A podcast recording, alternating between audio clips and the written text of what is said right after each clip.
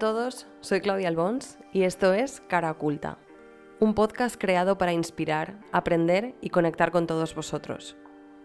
Un espacio en el que hablaremos sobre temas diferentes y que nos despiertan la curiosidad a muchos de nosotros. Autoconocimiento, misterio, desarrollo personal, sexo, cultura y esoterismo. Si tú también eres una persona con intereses peculiares, deseos de analizar el mundo y sobre todo ganas de aprender y expandir tu mente, este es tu espacio. Bienvenido a Cara Oculta.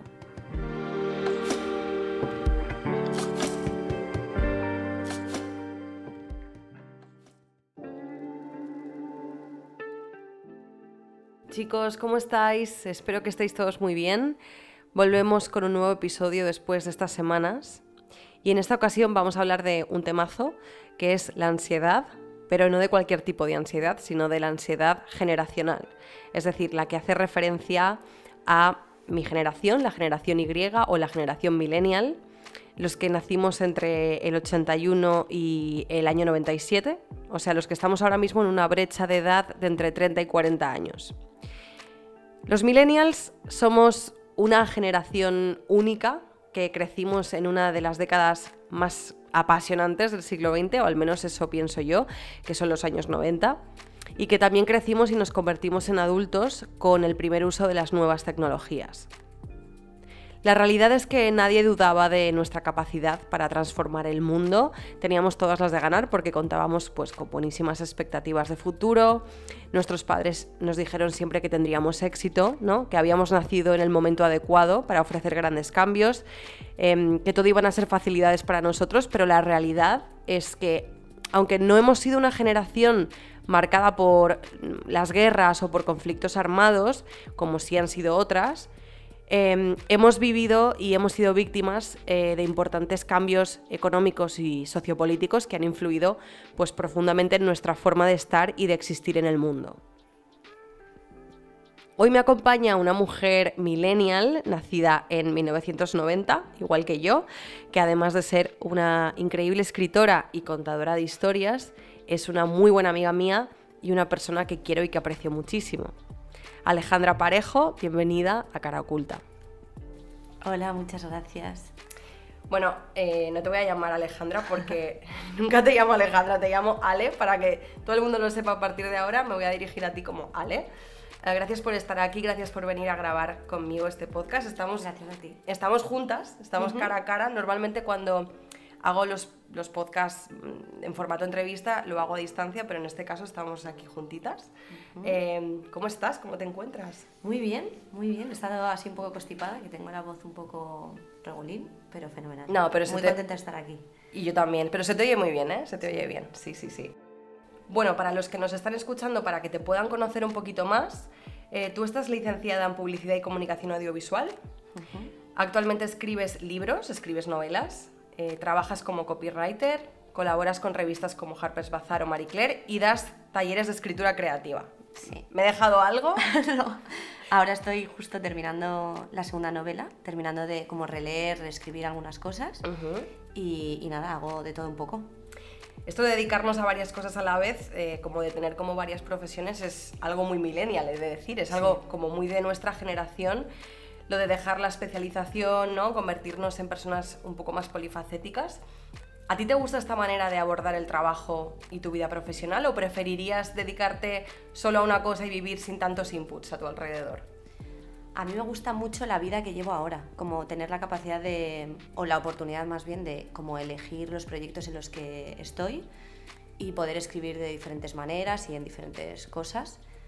Pero es verdad que a ratos como que me da un poco de vértigo dedicarme a diferentes cosas y no especializarme en algo muy concreto. Que al final, en el fondo, si lo piensas, la escritura es algo concreto, pero como, como esa división de cosas a veces me hace pensar, pero que supongo que es lo, de lo que vamos a hablar, me hace pensar en cosas que me llevan a, ¿seré buena de verdad en esto que estoy haciendo? O al hacer varias cosas no me estoy especializando. Ahora estoy feliz con este tipo de, de vida y de y trabajar desde, como desde casa, desde donde quiera, haciendo lo que realmente me gusta.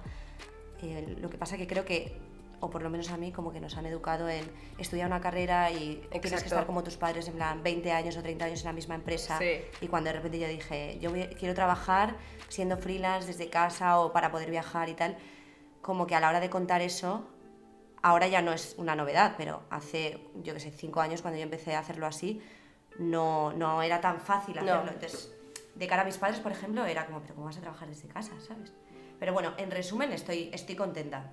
¿Y te gusta, te gusta esta forma de, Sí, sí, sí. de vivirla? ¿No crees que la vayas a cambiar en algún futuro cercano o No lejano? creo. O sea, alguna vez cuando, cuando me da un poco de miedo todo el tema de autónomos o de de repente que no llegue un, un proyecto concreto que quiero, pienso, "Buah, si estuviera en una empresa donde llevara no sé cuántos años, tendría como, estaría mucho más segura. Pero después de la pandemia es como que nada seguro. O sea, Ya. que tampoco. Pero no entiendo, sé. entiendo eso que dices de que te genera a veces como dudas de mm, si no me especializo en algo y estoy haciendo como cuatro o cinco cosas a la vez, al final nunca llegaré a ser como excelente. Eso es, ¿no? claro. Pero bueno, yo creo que, pero yo creo que realmente es un error pensar así. Es algo como que nos viene muy inculcado de eso, de a lo mejor de la educación que hemos recibido, de cómo era la sociedad hace años, ¿no? Nuestros padres de estudiar una carrera, especialízate solo en esto y sé el mejor en esto, pero solo haciendo una cosa. Yo creo que mm, somos una generación y, y la gente joven de hoy en día es súper versátil y realmente puede sacar lo mejor de, de lo que se le da bien, aunque sean cosas distintas. Yo lo de diversificar eh, siempre he pensado que está genial. Yo, por ejemplo, soy muy curiosa por naturaleza, me encanta descubrir cosas nuevas, me gusta indagar. eh, nunca me he conformado con hacer solo una cosa. Ya todo el mundo que me sigue lo sabe que yo he, hecho, he tocado como varios palos dentro de, a ver, dentro del mundo de la comunicación, moda, etcétera, pero bueno, que he hecho varias cosas. Y siempre he tenido como varias fuentes de ingresos, ¿no? Al mismo tiempo. Y ¿Y a ti te gusta vivir así? a mí, mm, realmente sí, o sea, va, va 100% alineado con cómo soy yo, o sea, con mi naturaleza. Pero es verdad que eh, a mí también a veces me surgen como esos pensamientos que has dicho tú, de, bueno, pues igual nunca llegaré a ser como la mejor en una cosa, porque hago miles de cosas, eh, y también, pues, el estrés de tener, como siempre, varios proyectos en marcha, ¿sabes? Eso, eso también, pero sí que me gusta. De hecho, creo que al final, si solo hiciese una cosa, igual estaría muy tranquila durante los primeros meses, pero luego me empezaría a aburrir. Ya, ¿Sabes? total. A mí me da- que haces mil cosas. Ya, Yo creo que sobre todo para mí es más la incertidumbre de no saber como qué proyectos me van a entrar. Si me dijeran, oye, de aquí a, yo qué sé, 10 años te van a entrar 5 proyectos de esto, 20 de estos, vas a escribir 3 novelas y como si me lo aseguraran, que es, una, es muy evidente, a todo el mundo le tranquilizaría. ya. Pero creo que es como lo único de mi trabajo que me gustaría poder cambiar, la seguridad. Tú, o sea, o sea- por lo demás a mí me gusta vivir así, ¿sabes? Ya, ya, ya, ya. Claro, pero piensa que si solamente hicieses una cosa y de repente esa cosa se termina, ¿a qué te agarras después, no? ¿Qué te queda? Sí, que al final las do- los dos tipos de vida tienen sus riesgos y tienen sus comodidades. Obvio, es que- obvio. Yo te he escogido a ti para grabar este episodio porque tú y yo en privado muchas veces en casa o cuando, cuando estamos juntas hemos hablado del tema de la ansiedad, eh, de cómo la sentimos, de cómo nos afecta, porque tanto tú como yo somos dos personas que tenemos ansiedad. Eh, y me gustaría que este episodio pues, fuese un poco una conversación más como las que tenemos en casa, ¿no? como las que tenemos en mi sofá, en el salón. eh, una conversación sin guion, sin apuntes y ver hacia dónde nos lleva. ¿no? Eh, así que lo primero de todo, yo la voy a moderar evidentemente porque, porque al final es, llevaré un poco la conversación y el podcast hacia, hacia el tema principal, pero... um, ya te digo, quiero como que nos soltemos y podamos como abrirnos lo máximo posible. Para empezar, quiero preguntarte qué es para ti la ansiedad y cómo la vives tú. Para mí la ansiedad hoy es un aviso de que algo no, algo no está bien. O sea, algo que, o sea, quizás estoy haciendo algo que va en contra de mi naturaleza o de mi forma de ser o Ujú. de, de algo que no me gusta hacer y estoy haciendo por pues, diferentes motivos. Antes la ansiedad era como el enemigo. O sea, cada vez que tenía ansiedad, bueno, y mucho antes, antes de no saber ni siquiera qué era ansiedad, era horrible. O sea, sentía que, iba, que, me, que me podía morir. ¿No entendías de dónde no venía? entendía nada, claro, a mí nadie me había dicho lo que era ansiedad- la ansiedad y yo creo que he sufrido mucha ansiedad durante muchos años sin saber lo que era y cuando empecé a saberlo me costaba mucho identificarla, era como que de repente tenía unas, yo qué sé, mareos, taquicardias, mm, rumiación y no entendía muy bien de dónde era y ahora cuando llega la ansiedad sé perfectamente qué es ansiedad y lo que hago es como buscar qué estoy haciendo que no va alineado con lo que yo soy o lo que quiero ser. Así es como tú la vives y, Sí. y eso es lo que es para ti. O sea, ahora lo vivo como si fuera un aviso o un... algo que incluso me puede salvar de meterme en sitios que no me van a hacer bien o Vaya, que... es pues es súper interesante ese punto de vista. o sea, después de muchas terapias. No, ya, ya, pero... Antes era mi, mi enemiga absoluta, Sí, pero sí. ahora creo que es como... Claro, porque es una sensación que no es agradable, al final, bueno, causa muchísimo sufrimiento, pero Muchísimo. verlo desde ese punto de vista, como dices tú, de, oye, igual esto me puede hasta salvar, lo encuentro súper revelador. Sí, sí, cuando me di cuenta, bueno, después de terapia, de hablar mucho con la psicóloga, con la psiquiatra, tal, cuando me di cuenta de que eso era un aviso, cuando, el día que tengo ansiedad, intento parar un poco y decir, vale, ¿qué, o sea, ¿hacia dónde estoy yendo que no, que no debo ir o que no tengo que ir o que, o que me puede hacer daño? He visto la luz ahora mismo con esto que ¿En me acabas de decir. Sí, te lo juro. Me pasa mucho. A ver, no siempre lo identifico en el momento. Hay veces que estoy tres o cuatro días que noto que estoy rumiando o que algo me preocupa y de repente darme cuenta de qué es exactamente y cambiar el rumbo, me cuesta mi proceso, ¿eh? pero que ahora lo veo de otra manera. Cuando Vale. tengo taquicardias o Sí, estoy sí. mareada, no sé Mm. qué, pienso, vale, voy a repasar, ¿sabes? Entonces, ¿cómo se manifiesta físicamente en ti? Lo has dicho taquicardia, rumiación. Pero bueno, enumérame un poquito. Físicamente para mí es taquicardias, sudores en las manos. De repente, o sea, a mí normalmente no me sudan las manos y cuando tengo taquicardia, o sea, ansiedad, me suelen sudar las manos. eh, a veces me tiembla la mano. también. Vale. Entonces, mucha, ahora ya no lo hago tanto, pero antes cuando sentía un poco de ansiedad siempre me miraba la mano. Que es algo que de repente se me, se me fue yendo con el tiempo cuando empecé a tranquilizarme. Pero, bueno, eso, taquicardia, mareo. Me encuentro como mal. Estoy ¿Náuseas? como náuseas, a veces. Más mareo que náuseas, pero sí, a veces. Bueno, he tenido durante muchos años un dolor entre las costillas, como en el esternón, Ujú. pero de, de- de morirme, horrible. Y como estar inestable en el espacio. Vale. O sea, estoy como. Estoy rara. Incluso a veces me ha pasado que creo que es un poquito de despersonalización. Exacto, no- te iba a decir ahora. como sentir que estoy un poco Fuera. fuera, de la movida. Sí, o sea, sí. no fuera de mi cuerpo, yo no me veo desde fuera. No. Pero sí que no estoy en, el, en, el, en No. la conversación de forma normal. Estoy como pensando movidas, pensando, pero esto, o sea, como, ¿qué está pasando aquí? ¿Sabes? Como Vale. cómoda. Vale, vale, ¿Y vale. tú? Yo en mi caso, mm, las taquicardias también, o sea, 100%. Taquicardia, sensación de, pues eso, de nerviosismo. En mi caso, a mí no me tiemblan las manos ni me sudan las manos, pero sí que estoy eh, muy inquieta y lo manifiesto, pues por ejemplo, mm, moviendo la pierna, como, ¿sabes? Como dando pequeños saltitos con la, golpecitos con la pierna o con el brazo o con la mano. Estoy como súper inquieta, súper... Yo me acabo de acordar de, un- de uno de estos síntomas que es que de repente tengo un pensamiento negativo Mm. o a- negativo o que tiene que ver con lo que me está preocupando o tal y es como si, si se- tuviera como algo caliente por el cuerpo que me hace como que se esparce Vale. como veneno, es que no te sé decir, Sí. como algo como si fuera líquido. Vale, yo es que siento, yo siento muchas náuseas como mare... No mareos, pero sí como ganas de vomitar, porque a veces cuando estás muy nervioso te entra, te entran, no te digo arcadas, pero sí como Sí, ganas de, vomitar. Y al final esa, esa sensación también me genera como un, un calor muy fuerte dentro. Estoy como, Pues como acalorada, como que me falta el aire, ¿no? O sea, yo creo que todo está relacionado, así se me manifiesta. que a ti te falta el aire. Sí. Yo, por ejemplo, la presión esa de que no pueda respirar no la tengo. Sí, que a me mí parece sí. horrible. Pero yo por la, taqui- o sea, la taquicardia a veces es tan fuerte que no puedo respirar bien. Ya. ¿Sabes? Ya, no, yo me noto como el pulso o los, la, la palpitación muy fuerte. Pero eso de quedarme sin aire, no. Vale. Yo lo que has dicho de, de que te des- no que te despersonalizas, pero como que no estás centrada, no estás. Sí.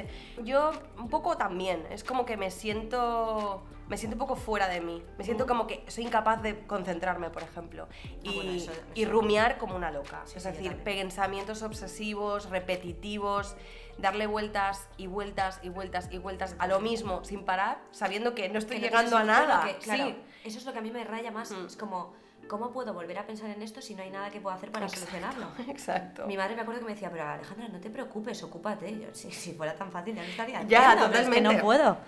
Pero a mí también se me manifiesta, ya te digo, yo creo que compartimos algunas cosas, algunas no, pero, Mm. pero el de la- lo de la rumiación también es una de las... Otra de las cosas que Formas. perdón, otra de las cosas que me pasa es ir conduciendo y estar rumiando tanto que cuando llego al sitio pienso, no me acuerdo del camino. Ostras, yo como que no conduzco... No me pasa nada, pero, yo como no conduzco Claro, no me pasa, pasa. pero ya, ya, pero eso total. me pasa. De repente llego y es como, pero ¿qué, qué estaba haciendo? Que no... Porque estás tan ensimismada con lo Claro. que piensas que ni no estás prestando atención a lo... Total. Pues eso es peligroso, ¿eh? Sí, Cuidado. no, de hecho, a mí me daba mucho miedo. A mí siempre me ha encantado conducir y, y he viajado mucho sola en coche y tal. Y de repente, cuando empecé a tener ansiedad fuerte, empecé a tener muchísimo miedo a conducir. Porque, claro, me daba miedo como lo que me pasaba con mi cuerpo porque no lo podía controlar. Y cuando tú llevas un coche y de repente te da un mareo, una Claro. taquicardia o cualquier cosa, entonces empecé como a ratos a dejar de conducir. No me gustaba llevar a gente. Luego se me ha pasado todo esto, ¿eh? pero fue, fue difícil eso. ¿Tú recuerdas cuándo fue la primera vez o de las primeras veces que sentiste ansiedad? Recuerdo la el primer ataque de pánico. O sea, yo recuerdo en una noticia muy fuerte, de, de como de una persona que murió y tal, cuando me dieron la noticia de cómo había sido, estaba cenando con unas amigas, tan tranquila en Ibiza, y de repente cojo el teléfono y me cuentan cómo ha sido. Y fue tanto el shock que empecé como a temblar muy fuerte, a, como a marearme, a llorar sin, como sin sentido, y ese fue como la primera vez en el que hablé con mi madre y dije, porque además me, me dio una pastilla, que no hay que automedicarse, pero No, estaba bueno. tan mal Hmm. que me dio una pastilla por primera vez. Ahí creo que fue el primer ataque de pánico. Entonces después, cuando ya fui a la, a la psicóloga y a la psiquiatra y, y empecé a hablar de la ansiedad y tal, y a entender lo que era, me di cuenta de que yo hacía muchos años que tenía ansiedad y no lo sabía. No sabías lo que era. Claro. Entonces, como que recuerdo ese episodio como algo muy fuerte. Ese fue como el punto de partida, ¿no? Como el antes y el Sí, después. Pero, realmente tú antes ya habías claro, sentido. Sí, mareos, tal, eso mucho antes. De pequeña. De adolescente, Vale. de adolescente, sí. En, incluso quizá en momentos como de hablar en público en clase, Ujú. que todo esto me di cuenta ahora, en el momento pensaba que no era tan grave, pero ahora pienso, oye, es que nos...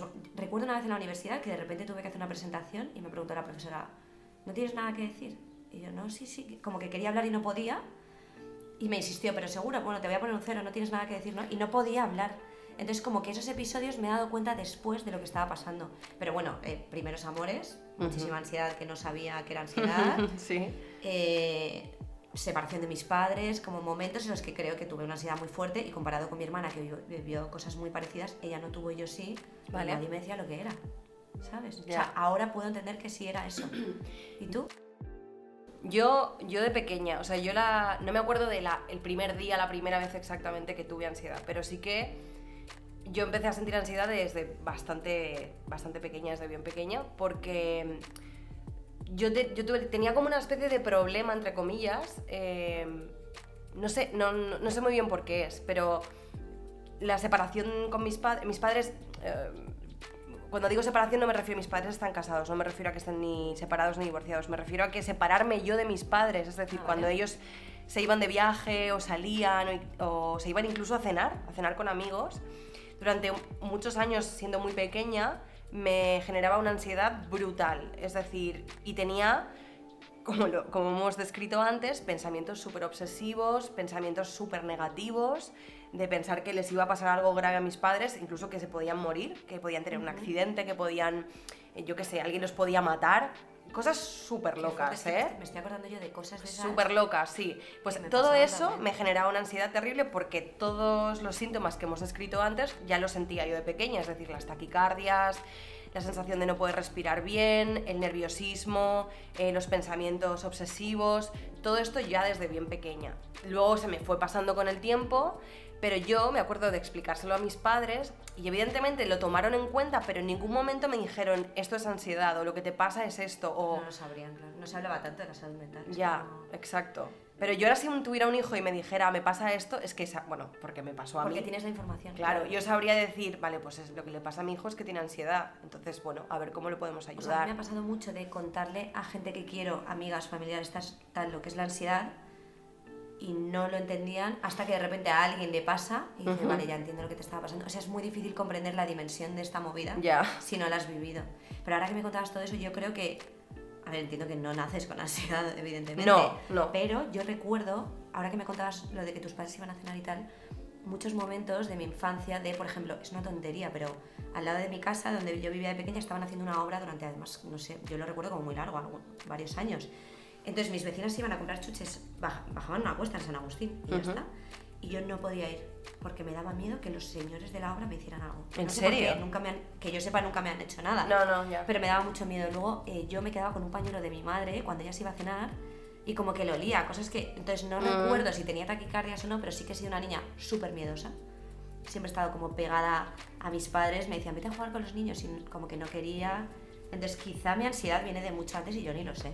No, no sé. Yo en mi caso no, no, no era una niña miedosa, de, de hecho siempre he sido como muy echada para adelante, muy atrevida, muchísimo más desvergonzada, ahora ya no tanto, pero quiero decir de pequeña era una loca. Pero ese tema en concreto era como mi punto débil, ¿sabes? El, la- el separarme de mis padres así, pues eso, por un viaje o por una salida o lo que sea, yo creo que tiene mucho que ver con ahora. Eh, yo creo que esto se ha desarrollado en mi, o sea, en mi obsesión, entre comillas, de tenerlo todo bajo control. Cuando mis padres se marchaban, yo no sabía dónde estaban, no sabía qué les podía pasar y yo no estaba en control de la situación y eso me generaba muchísima ansiedad y nerviosismo. Y ahora, evidentemente, pues no tengo ese problema, pero es decir, lo de la separación de mis padres, pero, pero sí que es verdad que soy una persona bastante controladora Sí, y yo lo, lo- lo detecto, o sea, quiero decir, lo admito, lo sé y lo he detectado que lo soy, ¿no? Yo, yo igual lo admito, lo sé, e intento trabajar en ello porque me, me da muchos disgustos. O sea, Sí. no disgustos, pero me incomoda. Sí, sí. Porque solo estoy cómoda cuando controlo. Yo igual. Entonces es horrible. Yo igual. Porque de repente surge algo que no controlas, un plan, un viaje, un lo que sea, y es como... Y estás uy, incómodo. Sí, Ya no te mola. Sí, Mm. sí, sí. Y no, no me gusta esa, esa sensación. ¿Tú crees que el tema de, de tu ansiedad es algo que, bueno, se te ha grabado con los años y con el contexto en el que te mueves? Es decir, por ejemplo, tú eres una mujer eh, emprendedora, que tienes un trabajo creativo, que hay una parte de ti que es muy pública, ¿no? De tu trabajo, al ser escritora, al ser novelista, eh, que estás expuesta a críticas, que utilizas las redes sociales. ¿Tú crees que todo esto, mm, más que ayudar, te ha perjudicado para el tema de tu, de tu ansiedad o no? Yo creo que. mm, Que en el momento, por ejemplo, en el momento en el que salió mi novela, una semana antes, mi ansiedad se disparó a lo loco. Y era lo que más quería hacer del mundo. Pero sí que creo que hay una parte de, de mi trabajo que me da mucha ansiedad. Y, y aparte, pues por ejemplo, esa parte pública que dices que yo no soy ni conocida ni nada muy. No, pero bueno. Pero sí que es verdad que de repente es que es una novela, se publica una novela y tienes que hacer una parte que es exacto, una promoción. exacto. Y entonces de repente te ves en entrevistas y tal, pues eh, algunos titulares que de repente te hacen daño, te expones de una manera que en el fondo como que no era tu intención y te has abierto con un periodista cuando quizá no querías hacerlo de esa manera, pero te has visto como en confianza. Eh, a mí me da mucha ansiedad, por ejemplo, las opiniones de los demás. Intento que no me, que no me importen, o sea, no, me gustaría que no me importaran, pero sin querer es algo que me, que me, Que te afecta. Sí, que me afecta y me afecta a la hora de escribir, me afecta a la hora de mostrar mi trabajo. Entonces sí, probablemente mi ansiedad se va disparando poquito a poco en, en todo, en- a diario con mi trabajo. Sí, sí, no lo había pensado, pero sí. Nuestra generación, como decía al principio del episodio, la generación millennial, eh, ha sido objeto de muchos artículos, de muchas eh, noticias, memes, ¿no? Porque como dije eh, al comenzar, pues nos prometieron éxito, nos prometieron felicidad, pero la realidad es que mucha gente de nuestra generación pasa por muchas dificultades a la hora de emanciparse, y no solamente de emanciparse de sus padres, sino también como del sistema, ¿no? Del sistema en el que estamos todos sumidos y metidos. Es decir, mis padres, por ejemplo, a mi edad, que yo voy a cumplir 32 años en unas semanas, tú ya los Yo tienes, sí. eh, ya se habían comprado una casa, Sí, sí. ya tenían dos hijos, o bueno, mi madre ya tenía dos hijos, conmigo tres, eh, tenían coches, es decir, y todo lo tenían pagado, o bueno, igual habían podido pedir un préstamo, pero quiero decir que lo tenían todo bastante tranquilo. resuelto, sí. Sí, Y para nosotros esto es, esto es imposible, es decir, es, es muy complicado y tú que lo sabes, que vives en Mallorca igual Sí. que yo, aquí no te puedes comprar nada decente por menos de mm, 400.000 euros. Sí, sí. O sea, Es horrible. es, es- es muy, es muy, muy dificultoso y todo esto sumado, por ejemplo, también a la era de la hiperproductividad en la que estamos también viviendo ahora mismo. Eh, estamos conectados siempre a las redes sociales, viendo un poco pues, eh, lo maravillosa que es la vida de los demás, comparándonos.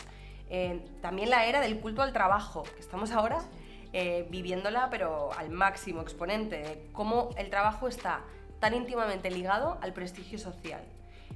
Yo te pregunto, ¿qué crees que está pasando? ¿Tú crees que la ansiedad realmente es la pandemia real de este siglo XXI para nosotros? Los, bueno, los millennials o la gente que eh, puede, puede identificarse como joven barra adulto, Sí, ¿no? Eh, Totalmente. O sí. sea, no tengo ninguna duda. Ya. Eh, Sí, para mí, para empezar, creo que una de las cosas principales son las redes sociales. O sea, parece que si no muestras que estás haciendo cosas, no estás haciendo nada. Total. Y entonces si no estás haciendo nada, es como que no eres nada. Es como que Yo me revelo no contra, yo me he, revelado, me he rebelado contra esto algunas veces, ¿eh? Es decir, porque yo a veces paso por, por temporadas en las que, pues sí, publico mucho, estoy muy activa, y otras temporadas que no publico, pero no porque no esté haciendo nada. Tú sabes que yo estoy todo, el día, haciendo sí. cosas. Pero es porque, o sea, pues no me apetece, no me da tiempo, Mm. no lo voy a subir de la manera en que me gustaría y me niego a hacerlo. Y ya es como que Sí, no quieres entrar en este juego. me he rebelado contra esto, ¿no? A mí me pasa que, por ejemplo, yo ahora me he mudado a Mallorca desde hace unos meses, entonces trabajo desde casa y comparto cosas como, pues, yo que sé, me voy a la playa a dar un baño, eh, subo una foto, ¿no? Ujú. O estoy leyendo, subo otra foto, que leer es parte de mi trabajo también. Pero la gente cuando te ve tumbada leyendo piensa que no estás haciendo nada. Entonces es como cada vez que, que voy a Madrid y, o que veo amigos, tal, es como, "Jo, ¿cómo vives, no? Tú no haces nada. Es Ah. como, no, lo que pasa es que cuando yo a lo mejor estoy escribiendo, estoy releyendo la novela o estoy escribiendo guiones para tres media, no estoy constantemente publicándolo. Entonces, para mí esa sensación de mm, no haces nada, o sea, esa sensación de si no publicas parece que no estás haciendo nada, está como muy presente y mis redes sociales yo no las utilizo como, como trabajo. Entonces, como que a veces es un poco frustrante, en plan, oye, es que aunque yo no te lo cuente, Qué horror, estoy ¿eh? haciendo cosas. Es que es horrible, es que es horrible. Y yo lo viví en primera persona esto, sobre todo cuando trabajaba más como influencer, Sí. eh, cuando empecé con el blog y tal. eh, pues eso, te- tienes como esa especie como de presión encima de estar comunicando constantemente todo el rato lo que haces, lo que dices, lo que comes, a dónde vas, Ujú. dónde te vas de viaje. Y por eso yo creo que yo nunca, pues ya, esto ya lo hablé en un, en un episodio de- del podcast, en el de cómo vivir de forma auténtica, que yo me negué a entrar un poco en, Sí, no ese, en, podías. en ese juego porque no va, no va conmigo. Es decir, yo igual puedo estar una temporada, pues lo que digo, muy, muy abierta, con muchas ganas de comunicar, pero de repente igual paso una temporada que no. Y, y como no lo quería asociar a una, a una responsabilidad profesio- profesional, es decir, no quería asociar el tener que compartir mi vida personal como algo de trabajo, pues es como que mm, nunca llegué a ser como la influencer perfecta y por eso al final yo no he hecho realmente carrera de esto, Bueno, yo ¿sabes? creo que tú fuiste la influencer perfecta en la en el momento en el que lo fuiste. Como Sí. que luego todo se transformó a una movida en la que tú ya no querías entrar. Exactamente. Pero yo te recuerdo como tipo, o sea, en el momento eras como Dulceida y como... Bueno, y es que decir, que empecé estabas- con ella, sí, y la verdad es que sí, o sea, du- durante unos años mm, gozamos, por decirlo de alguna manera, como de la misma fama Sí. o del mismo prestigio, llámalo como quieras, Pero se fue a unos lugares que no... pero después, que exacto, todo eso empezó a mutar y yo Claro. dije, no, creo que yo aquí no me veo tanto. Es decir, quiero seguir comunicando y, y- y- y hablando sobre lo que me gusta, sobre mi trabajo y tal, pero yo hay cosas que no Desde quiero comentar, lugares, sí, claro. hay cosas que no quiero comentar. También yo creo que, a- que relacionado con esto, con la, la hiperproductividad que se espera de nuestra generación, es como un poco... O sea, si tú trabajas pocas horas, por ejemplo, yo hay días Ujú. que a lo mejor escribo por la mañana desde muy pronto, imagínate, de 6 a 12, y luego no hago nada más. Entonces quizá eso para otra persona es como, pues la verdad es que no, no trabajas Nada. como todo el mundo, claro, no ya, haces nada, es ya. como, bueno, es que a lo mejor el tipo de productividad que yo tengo no es igual que el tuyo, entonces quizá yo me concentro mejor a estas horas, o yo qué sé, tengo una manera de trabajar distinta, entonces es como que hay un modelo de trabajo que hay que cumplir y ya está, y, en- y con la creatividad no se puede acotar de esa manera. Es verdad. Es que yo a lo mejor curro un sábado y no un miércoles, y eso para, para una persona que está en una oficina todas las semanas como, ¡ay, qué suerte! ¿eh? ¿Cómo vives? Y es como, ya, pero yo a lo mejor estoy un sábado o un domingo y tú no, o un festivo. A mí me dicen a- algunos días, no, que hoy es festivo no sé dónde, es como, es que yo soy autónoma, Yo no igual, sé. yo igual. Y Que trabajo. tengo otros festivos también, ¿eh? Eh, Pero sí, sí. Que esta hiperproductividad de, que está inculcada es como, bueno, las cosas están cambiando y deberíamos cambiar todos, ¿no? Es como que se glamoriza mucho, no sé si Estar esta, palabra es, esta- es correcta, pero tú me entiendes, ¿no? Sí, Como sí. que se glamoriza mucho el estar como busy todo el día, ocupado, Sí, proyectos, no sé qué, y, y no es tan y no es tan glamuroso, ¿eh? Total. Es, como, ¿qué tal estás? No, liadísimo. Y digo, ah, vale, joder, qué bien, le va bien. Sí. Pues que a lo mejor tener tiempo, ser Sí. dueño de tu tiempo, para mí eso es el éxito, ¿sabes? Exacto. Como más que estar en una oficina 200 horas y tener que decirle a todo el mundo, ah, voy fatal, no tengo tiempo. Ahora hablaremos del éxito porque Vale. quiero tocar este tema un poco más adelante. Ah. Tengo apuntado por aquí, eh, que te los quería comentar, te, lo- te quería leer la lista de cuáles son los miedos que definen y achacan a nuestra generación principalmente, ¿vale? Te Vale. los voy a leer, a ver, Venga. a ver, qué- a ver qué te dicen todos estos miedos. Miedo al fracaso, miedo a no ser útil o productivo, esto ahora lo acabamos como de hablar. Eh, miedo a no ganar dinero, miedo a no poder hacer realidad mis sueños, eh, el síndrome del impostor, también por otro lado, es decir, miedo a, a, que descubran que no somos lo suficientemente buenos en lo que hacemos o no merecedores de nuestro éxito. Miedo a no encajar y miedo al que dirán.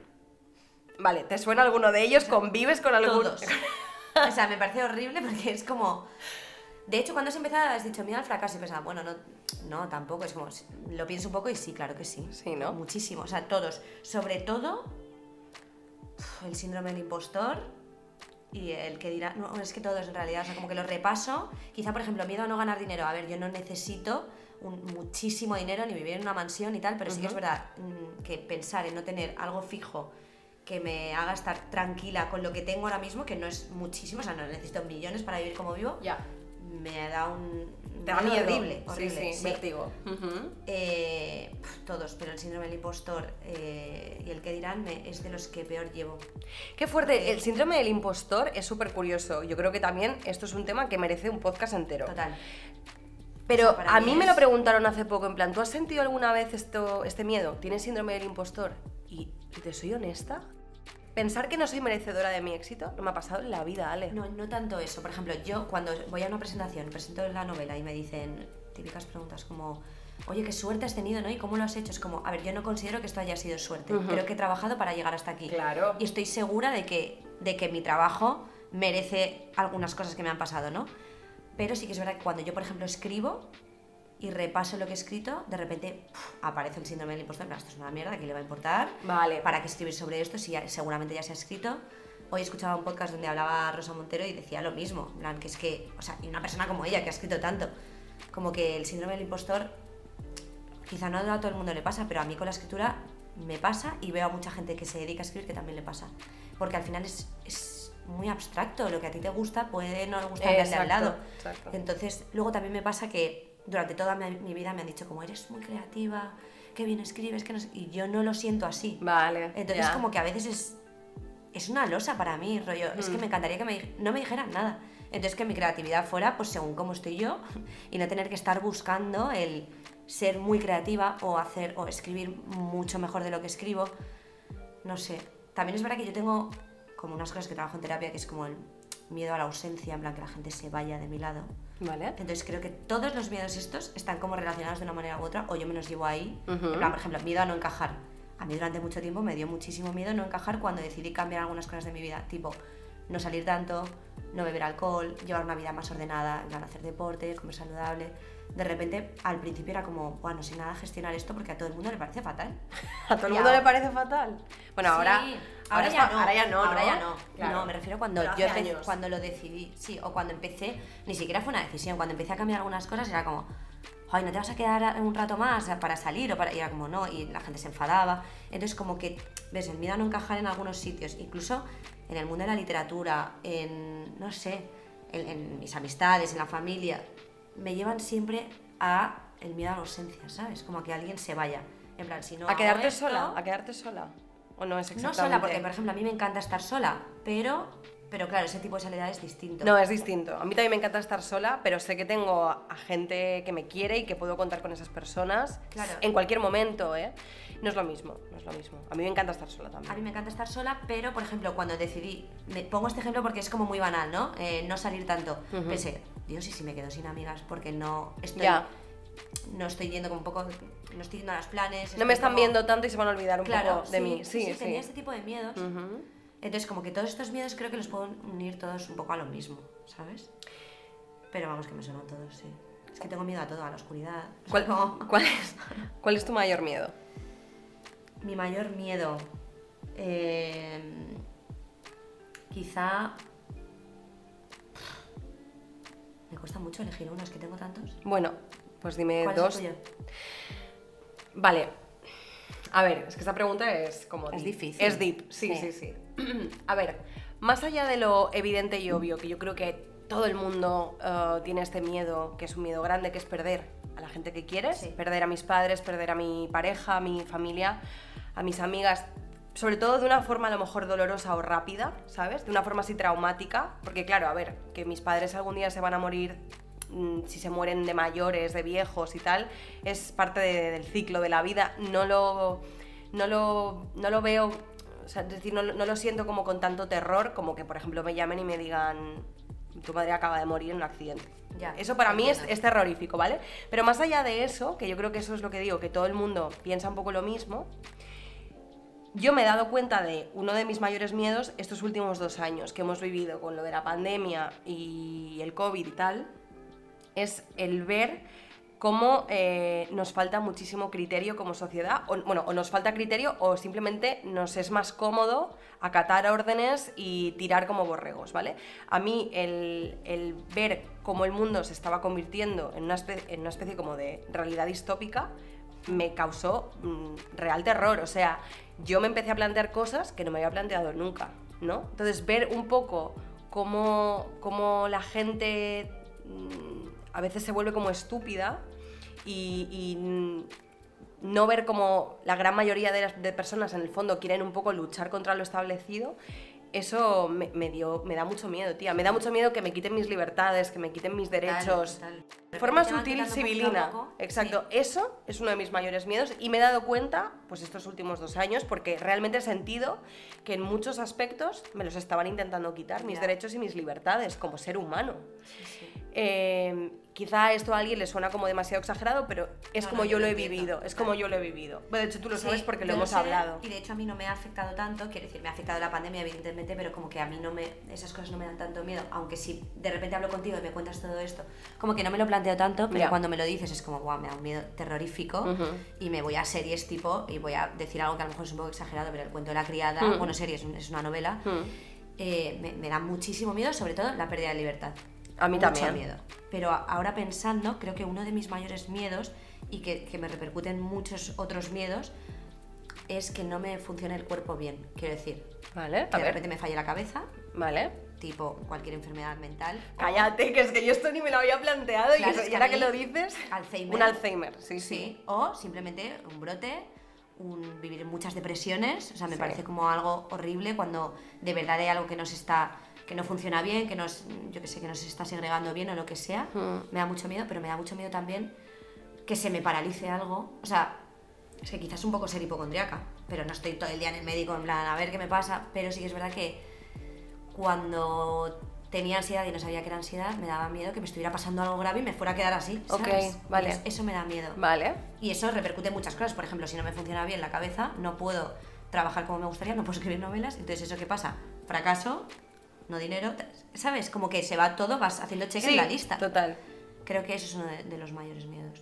Por supuesto, que se muera alguien que quiero o que sufra mucho, en plan enfermedades largas, lo que tú has dicho de un familiar, todo Sí. eso me da muchísimo miedo. Pero lo de que no me funcione el cuerpo me, me raya mucho. Pues mira, ahora que lo has dicho, no me quiero empezar yo a rayar con esto, porque, porque no, no me apetece, pero, pero tienes toda razón, es bastante terrorífico el panorama, si lo piensas. Sí. El tema, es que ¿sabes qué pasa? Que el tema de las enfermedades mentales, como el Alzheimer, oye, que te puede dar joven, pero está más asociado con, con la vejez, ¿no? Sí, pero cualquier otra cosa, cualquier trastorno, depresión, una ansiedad que se te vaya de las manos. Es que yo he tenido ansiedad sin saber qué era y de repente era una oscuridad y un.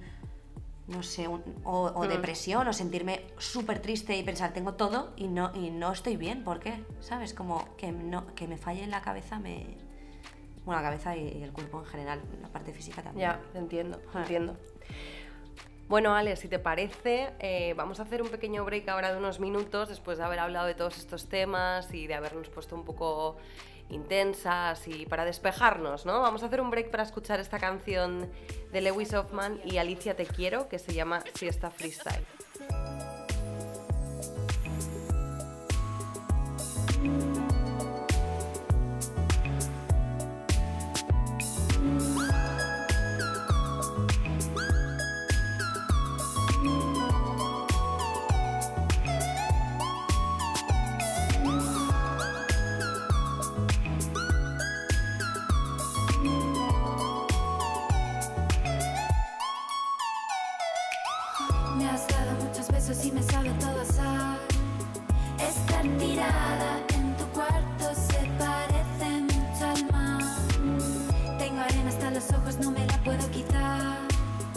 ¿Quieres venir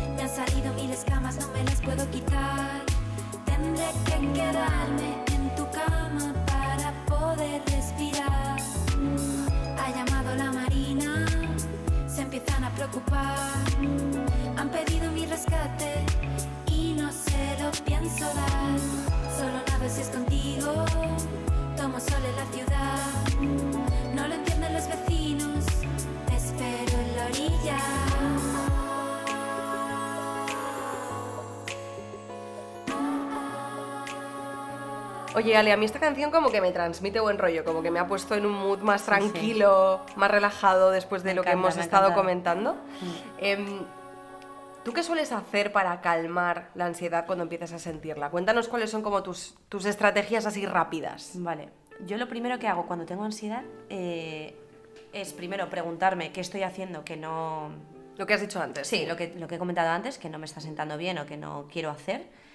Y luego hago varias cosas. Una es intentar descansar, o sea, como dormir, porque a mí la ansiedad también como que estoy muy cansada. Entonces, si tengo ganas de dormir, duermo, pero si no, cosas que me vienen muy bien para parar la rumiación, por ejemplo, es meterme en el cine. O sea, Vale. me voy al cine, entonces hay dos horas en las que, o hora y media, en las que estoy como focus en una película o en algo que sé que probablemente me va a gustar y tengo el móvil en modo avión y estoy como en el momento presente, que a mí me gusta mucho estar en el presente. Eh, hacer deporte me parece... Eso no lo sabía y de hecho cuando yo empecé a ir a la psicóloga y a la, y a la psiquiatra me dijo, es indispensable que hagas deporte, comas bien y descanses. Y yo me lo tomé como el que te dice... Claro, es lo típico, Sí, ¿no? en plan, bueno, vale, Sí. no voy a hacer esto. Exacto. Y es verdad que ahora que hago más deporte, pues como que, que se me oxigena la cabeza y los pensamientos. Como, esto suena un poco a libro de autoayuda, pero como que me cuido mucho. O sea, me, Vale. me presto atención, que es algo que me ha costado mucho en como entender que de verdad era una solución. Eh, intentar bajar revoluciones y ver si puedo solucionarlo. Y si no lo puedo solucionar, pues entonces empieza la rumiación. Intento parar el pensamiento, eso, con películas, series, con cosas que me... o me voy a dar una vuelta. Intento pararlo así. Vale. ¿Y tú? Mm, a ver, yo lo primero y que siempre además recomiendo a todo el mundo que me dice, oye, tengo un montón de ansiedad o estoy súper nervioso, tengo muchas, muchas taquicardias.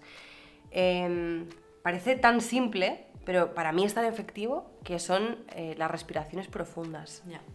No, es que al final las taquicardias y, y- y los ataques estos de, de- de- de que parece que se te va a salir el corazón por la boca es algo súper físico, es como Sí, es sí. un dolor físico, ¿no? Por decirlo así. Entonces, simplemente le pongo una solución física que es respirar súper profundamente. Es como que instantáneamente me alivia, me alivia el dolor de pecho, ¿vale?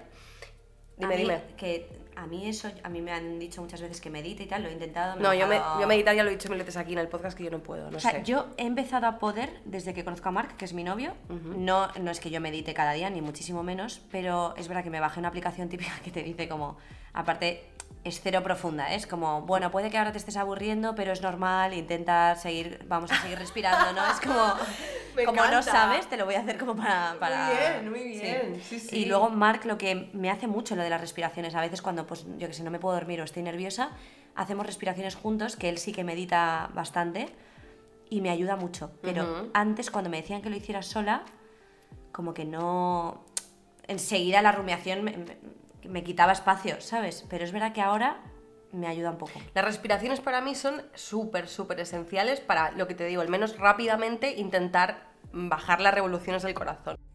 Sí, sí, eso es por clave. un lado, sí, para mí eso es muy clave. Y después también, eh, una cosa que hago, y es muy tajante, pero es cancelo todos los planes que tenga, si tengo algún Ah, plan. bueno, o sea, lo cancelo o sea, todo. no hay manera de que me vaya No. a un plan si estoy mal. No, yo ni de, ni de Antes sí. coña, no.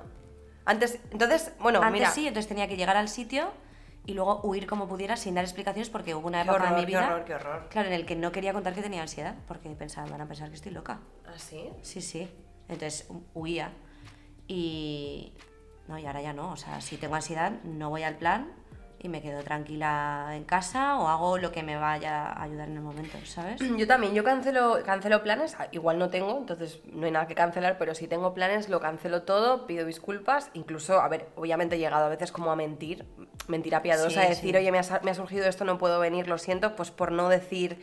Porque, a ver, yo en el fondo, con, si tengo confianza, me da igual decirte, mira, no me encuentro bien. Sí, yo a ti te diría, tengo ansiedad. Eh, Evidentemente yo a ti también. Además sé que tú me entenderías perfectamente. Sí, Pero hay otras personas que no lo entienden. no, pero a veces son compromisos igual de trabajo, cosas así, que, a ver, mm, no suelo cancelar tampoco Yo los planes de trabajo, ¿eh? porque me Porque... ayuda- o sea, porque es un sitio en el que no puedo estar con la como con la guardia baja, en plan, como tengo que espabilar y tener Exacto. tener que hablar, o sea, me tengo que meter en un papel rápido, entonces eso me aleja de la ansiedad. No cancelo trabajo. No, yo tampoco. Yo por mi sentido de la responsabilidad, sobre todo, que lo tengo súper alto. Entonces, Claro, mm, yo también. No suelo cancelar reuniones de trabajo y cosas No, así. Eh, igual sí que puedo cancelar a lo mejor decir, oye, pues esta tarde tenía que trabajar sola en la oficina en esto, Claro, pues no, no no trabajo. Sí, sí. Es decir, lo haré mañana, ya está. Yo ¿no? igual. Pero estas dos cosas, me- cuando has dicho lo de dormir, me ha dado muchísima, muchísima envidia porque yo, cuando tengo ansiedad, no puedo dormir. Y menos, y menos en mitad del día. Es decir, bueno, Ya. si son las 11 de la noche, ya sí me voy a la cama. Pero, pero si Yo es de repente a las tanto. 2 del mediodía, yo no puedo dormir. O sea, a ver, depende del día, si de repente tengo que hacer cosas de trabajo y no, no, no es factible, pues no lo hago. Pero es verdad que a mí tener ansiedad, bueno, supongo que a todo el mundo, pero a mí me agota tanto, me quedo sin, sin energía. Entonces, duermo mucho porque además cuando no duermo no pienso, entonces es como solución perfecta. Yo bebo alcohol a veces, no te digo a mitad del Sí. día, pero Nada, de no repente puedo. te, te puedo llamar a ti y decirte, vámonos a tomarnos, Ya. yo que sé, unos vinos o tal, y, y de repente me bebo dos copas Y me tranquilizo. claro. Alcohólica perdida. Yo, yo- no, yo me di cuenta de que a mí cuando tenía ansiedad el alcohol me hacía un efecto rebote que no me gustaba nada. Ah, sí. Tenía de repente como, me bebía una copa de vino y tenía lagunas. Y entonces yo le preguntaba a la psicóloga, ¿cómo puede ser que tenga lagunas por una copa de vino? Y me decía como que el cerebro está tan activo que es normal como que en algunos momentos pues falle. Vale. Entonces yo hace tiempo que ya no bebo nada de alcohol y que sobre todo intento tener una vida acorde a, a cómo soy, que me ha costado descubrir que soy así. Entonces llevo una vida muy tranquila y ordenada. En plan, Ujú. necesito una rutina. Yo también. Cuanta más rutina, menos ansiedad. Yo también, pero por lo que hablábamos antes de, de que soy una persona controladora. Entonces yo- Claro, yo, necesito un montón de orden y un montón de rutinas que evidentemente hay días que las puedo romper, de Sí, decir, yo oye, también. iba a hacer esto, pero voy a hacer esto otro, no pasa nada. El otro día me pasó mi hermana un meme que decía como, no lo recuerdo bien, pero algo así como, a partir de ahora voy a empezar a fluir tal, pero dime cómo, cuándo y dónde voy a fluir. Esa soy yo. Yo también un poco, la verdad, ¿eh? Em, los días que estuvimos tú y yo hablando un poco de- de- del tema del podcast, Sí. de cuando fuimos, de cuando íbamos a grabar, etcétera, hablamos de la asertividad, que tú ya has mencionado, has, has como mencionado alguna cosita en referencia al tema de la asertividad. Eh, me comentaste que, que es algo que te ha ayudado mucho a poner límites, también como a calmar tu, tu miedo, tu ansiedad o, o simplemente dejar de hacer cosas que no te apetecen. ¿En qué contextos eres asertiva y por qué sientes que debes ser asertiva? La asertividad para mí ha sido como...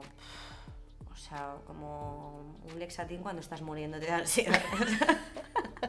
ha sido de verdad un descubrimiento. Me costaba muchísimo, yo soy la típica persona que siempre he dicho que sí a todo, que he hecho planes que no me apetecían por no quedar mal con los demás. ¿Vale? que me he intentado amoldar a todo tipo de gente para estar guay y hacer como lo que se espera de mí y de Sí. repente cuando me dio mm, más fuerte la ansiedad y empecé a ir a terapia, me di cuenta de que eso no me hacía bien. Entonces empecé a hacer ejercicios pequeños de decir que no a planes, en plan, ¿te vienes a tomar algo? No, No me no decir, Ujú. no, es que justo tengo muchísimo trabajo, ¿sabes? Como no inventarme excusas Ah, vale. porque me daban, o sea, me inventaba excusas porque me daba como miedo no como fallar a los demás. Y de repente cuando me di cuenta de que al decir que no y no poner una excusa, nadie se enfadaba, normalmente nadie se enfada, eh, y no pasa nada grave, empecé a ser asertiva con otras cosas, con cosas más grandes o, o en el trabajo. Y eso me ayudó muchísimo, porque es que si no estaba continuamente en sitios en los que no quería estar, y eso es que es un bucle, tenía ansiedad.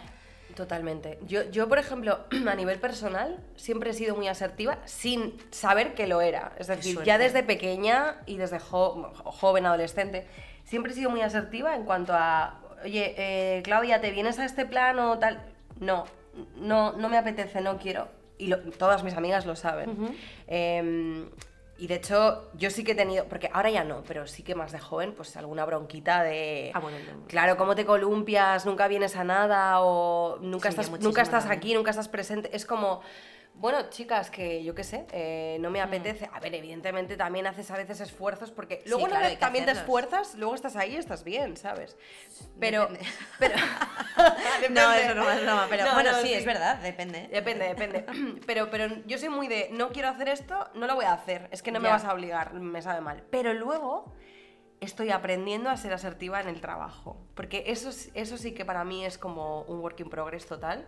Eh, saber decir que no y poner límites eh, a proyectos, clientes, mails, llamadas fuera de horario laboral. O sea, Es mm, estoy como tan comprometida con mi trabajo porque en el fondo es algo que, joder, he montado yo. Lo que hablábamos también antes de que, oye, yo a veces trabajo fines de semana, a veces trabajo pues por las noches o en horarios que no están considerados como horario laboral de 9 a 5.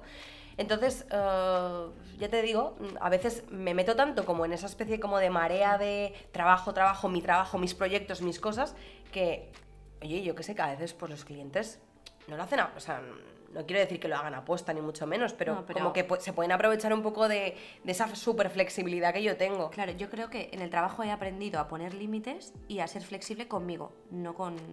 O sea, bueno, con los demás depende de la situación, pero quiero decir, si yo quiero trabajar un sábado por la noche, yo trabajo un sábado, pero el email lo envío el lunes. O sea, quiero decir, que Vale. yo tenga flexibilidad no quiere decir que esté disponible siempre para todo el mundo. Vale, exacto. Y eso es muy importante, porque si, si no te... te Ya, pero si, a- si a mí un cliente me, me dice, oye, el sábado necesito que hagas esto, ah, Mm, ya. a ver, si me lo dice con antelación, lo más probable es que le diga que vale. A ver, si te lo dice con antelación y tienes tiempo de organizarte Sí. y a ti te sienta bien, no me parece mal. Si tú estás el sábado rayada porque te tienes que quedar, entonces no estás respetando Claro, tus límites. exacto, ¿sabes? además que tú tienes todo el O derecho sea, a creo decir que no. cuando tú te sientas no. cómoda, si Mm. tú te sientes cómoda, creo que está bien. Si estás, si no estás poniendo un límite y estás incómoda, ahí es cuando yo creo que te estalla en algún momento. Te No, estalla no, la cara. o sea, es que, es que el tema de no poder ser tan asertiva en el trabajo, no, no es que no pueda, es que me cuesta más que serlo en mi, en mi vida personal. Me, estalla- me ha estallado la cara algunas veces, por supuesto, y me he sentido con un estrés y una presión tan bestia, Hmm. pero y luego al mismo tiempo también una especie como de impotencia de decir, es que soy yo la que no estoy marcando los límites, por eso Claro, estoy es trabajando un sábado o estoy haciendo esto a deshoras y cosas así, pero es culpa mía. Entonces Sí, me sí. frustro conmigo misma también. Es culpa tuya, pero también de, es una cosa que como generacional, o sea, no- lo que hablábamos de la hiperproductividad antes, a nosotros nos han inculcado que hay que aceptar cualquier oportunidad, que siempre hay que estar disponible, que siempre hay que trabajar a saco. Entonces también es una cosa que has aprendido, te ha enseñado a alguien, no es que tú de repente tu naturaleza diga, no, yo voy a aceptar todo y ya está. Y aparte yo bueno, soy... hay una parte de- de- realmente orgánica, pero... Sí, yo soy muy trabajadora, en general muy Sí, trabajadora y muy, también muy ambiciosa, entonces al final todo va ligado. Quiero decir Sí, que yo me comporte de esta manera tiene sentido, responde a esto. Pero, pero bueno, lo de la asertividad la verdad es que eh, ayuda muchísimo y en mi caso necesito aplicarla más o aprender a aplicarla más en el trabajo. Total. Y yo creo que cuando tú de repente le, le dices a un cliente, eres asertiva, porque además hay que diferenciar la comunicación agresiva, la pasiva y la asertiva. O sea, quiero decir, no es en plan que porque seas asertiva, asertiva vas a ser como borde, en plan, oye, no, no te voy a hacer esto ya está. Es como, Ya, puede es- ser agra- agradable sí, sí. mientras lo dices, Sí. ¿sabes? Entonces, si tú sabes poner los límites bien, normalmente el otro no se enfada. A no ser que pase, pues por ejemplo me pasó a mí que yo decía, nadie se enfadaba conmigo cuando, decía, cuando yo decía que no. A ver, tuve una época cuando de no ser asertiva pasé a serlo, pues la gente se enfadó. Como que mis amigas eran en plan, ay, ¿no vas a venir a esto? No me lo puedo creer. O Ya. ya no bebes, pero ¿por qué? Qué aburrida. Es como, hay una, una parte como de adaptación que me costó un poco, pero luego, tanto en el trabajo como en lo personal, cuanto más asertivo, más sano todo. Y además, bueno, la gente te, conoce mejor, te respeta más. Claro. Y ya sabe también qué cosas pedirte. Exacto. ¿sabes? Porque también saben qué cosas pedirte y qué cosas no pedirte. Si ya te, te van conociendo. Yo estoy ¿no? trabajando en ello aún, ¿eh? Con la asertividad. O sea, que parece aquí que soy súper asertiva, pero estoy en ello. No, pero muy Pero me- ser asertiva me ha quitado mucha ansiedad. No, desde luego, estoy segura, estoy segura porque yo cuando la aplico, en el caso de lo que hablaba del trabajo, luego digo, tío, menos mal. ¿Sabes? Menos mal que lo he dicho, menos mal que lo he dicho porque ahora estoy tranquila, ahora Claro. puedo descansar y respirar hasta el lunes y bueno, y el lunes ya será otro día, ¿no? Total. ¿Tú qué opinas, Ale, de mm, eh, la terapia de choque? Cuando digo terapia de choque hablo de mm, enfrentarnos, pues eso, a nuestros miedos, salir de la zona de confort, eh, hacer cosas que nos dan ansiedad a lo mejor, nos dan miedo Sí. o nos ponen como en situación de alerta, pero para luego darnos cuenta de que una vez ha pasado, una vez lo estamos haciendo, no pasa nada. Porque yo, por ejemplo, leí hace unos meses en un artículo que el tema del miedo y la ansiedad hasta cierto punto era importante tenerlos presente en, pres- presentes en nuestra vida, es decir, que existan en nuestra vida, está bien y es sano por- porque, bueno, está lo de la hormona del cortisol que se segrega cuando nos ponemos en alerta y eso hace que el cuerpo, pues, eh, se produzca una serie de cambios en el cuerpo que son importantes, como por ejemplo eso, lo que digo, ponernos en alerta, que, que tú antes has dicho además, cuando siento ansiedad... eh, Así es como una alarma para mí. es una la- alarma. Sí, sí, sí. y eso es importante porque ahí detectas y dices, vale, igual estoy haciendo esto que no me está haciendo bien, entonces lo voy a dejar de hacer. Entonces, que era importante sentir, sentir ese tipo como de sensaciones, porque además de eso, em, también nos ayudan a llevar como una vida significativa. Es decir, el, si todo nos da igual y todo nos la suda, por decirlo así mal y pronto, em, nunca sentiremos miedo, ni ansiedad, ni estrés, ni nada, porque pff, nos da igual todo. Entonces, el hecho de que sintamos a veces un poco pues, eh, esa ansiedad, ese miedo, ese estrés, significa que, oye, que las cosas nos importan y, por lo tanto, estamos llevando una vida de significado. Y la terapia de choque, pues para mí es algo muy clave y que yo me obligo muchísimo a hacerlo. Yo soy muy, muy, como muy fan de, de este tipo como de, de actuaciones, de enfrentarte a las cosas que te, que te dan miedo, porque después es como un entrenamiento, después te empiezas a sentir Sí. mejor, después te das cuenta de que eres capaz. O sea, yo digo sí, pero en realidad no. ¿Tú qué, pero tú qué opinas? Pero ¿tú qué opinas Pero en de realidad esto? no lo hago. No sé si lo he explicado A ver, bien. yo- sí, sí, lo has explicado genial. Yo por un lado opino que toda esta parte de, eh, de, ponerte en alerta y de que te importen las cosas porque te pones en alerta o no, me parece como un poco subjetivo. O sea, como... Por ejemplo, me lo llevo a un lugar que, que no tiene nada que ver, ¿vale? Pero eh, si alguien está celoso es porque me quieres. Como para mí no es así. O sea, para mí me encantaría vivir desde la tranquilidad y la calma y hacer cosas que me gusten sin tener que sentir este chute de de repente de a mí la adrenalina por ejemplo no me, no me sienta bien o sea es una cosa Vale. que no me gusta sentir Vale, en el cuerpo vale. o sea mm, no sé si tiene sentido lo que estoy diciendo pero sí, sí. por ejemplo la terapia de choque eh, yo recuerdo cuando me daba mucho miedo entrar en los hospitales me decía la psicóloga tienes que ir un día ir un ratito luego otro día ir a una, una sesión con- o sea una sesión a una consulta otro día ir a hacerte análisis que para mí era el punto que me daba mucho miedo los análisis ¿Pero por las agujas o por el hospital? porque me daba miedo el cuerpo, en plan, desmayarme. ¿Vale? Imagínate que realmente tú vas al médico, eh, tienes una consulta y normalmente ni siquiera te hace nada. A lo mejor te dice, oye, te- toma, te mando análisis para dentro de tres semanas. Sí. Y yo ya solo estar en la consulta, o sea, en la sala de espera, tenía ansiedad. Entonces, como esa terapia de hecho que de ir poco a poco, en el momento no la quería hacer y tardé muchos años en hacerla. Ujú. Y fue horrible porque entonces cada vez que me mandaban análisis era como nunca quería ir, lo alargaba, fatal. Y me he dado cuenta mirando hacia atrás que cuanto más he ido al médico, mejor he llevado todo eso. Es decir, para mí la terapia de choque en este caso funciona. Vale. Pero creo que ser valiente y hacer eso a veces sola es muy difícil. O sea, esa cosa que tienes tú como de que te enfrentas rápido a las cosas, Mm. Creo que no, no a todo el mundo le llega igual. A mí me ha costado, ¿sabes? Enfrentarme, o pues eso, a ser asertiva, a decir a la gente que no, a ir a un hospital. Cuando me pasaba lo de conducir me costaba un poco meterme en el coche. Pero lo he superado gracias a hacer esas cosas, porque el cerebro aprende unos caminos, rollo. Yo voy al hospital y es como un GPS, tío, de aquí. O sea, de, de la entrada del hospital hasta que estoy dentro, lo que he aprendido es que me desmayo o me mareo. Si tú, le, si tú siempre crees eso, entonces nunca vas, probablemente cuando vayas te... te- Claro. Esa información la tiene guardada. Si tú vas varias veces y de cuatro te has desmayado una, Dices, bueno. la quinta ya no te, no te pasa nada, Claro, ¿sabes? Claro, claro. Hombre, claro, depende del contexto y de la, y de la situación. Es decir, em, yo creo que la terapia de choque pues es, es importante, sobre todo para fortalecernos, ¿no? Como para, Sí. para volvernos menos miedosos, pero menos miedosos a cosas que son un poco irracionales. Hmm. Por ejemplo, em, yo con el año pasado, sí, el año pasado, el verano pasado, me, me contrataron para ir a pinchar a un, bueno, al Nikki Beach, que es un beach club como muy Sí. conocido, donde además solamente, o sea, contratan o, o invitan a DJs como un, un poco de renombre y, y a mí pues me invitaron como guest DJ dos, dos días seguidos. Y justo llevaba un año sin pinchar por el tema de la pandemia no había habido eventos, no había habido fiestas, eh, yo estaba más concentrada en otras cosas y dije, oye, qué guay la oportunidad, me parece genial, no la pienso desaprovechar, pero no sabes eh, la ansiedad que me estaba dando, el solamente imaginarme llegar allí pinchar y yo qué sé, hacerlo mal o equivocarme o que yo qué sé, que, que me dejara de funcionar la controladora. O sea, todo eso me estaba dando un ataque, no te digo un ataque de pánico, pero, Sí, sí, pero que me pasé, ansiedad. me pasé una semana entera ensayando en casa eh, para tenerlo todo bajo control. Volvemos al tema del control, pero para tenerlo todísimo bajo control.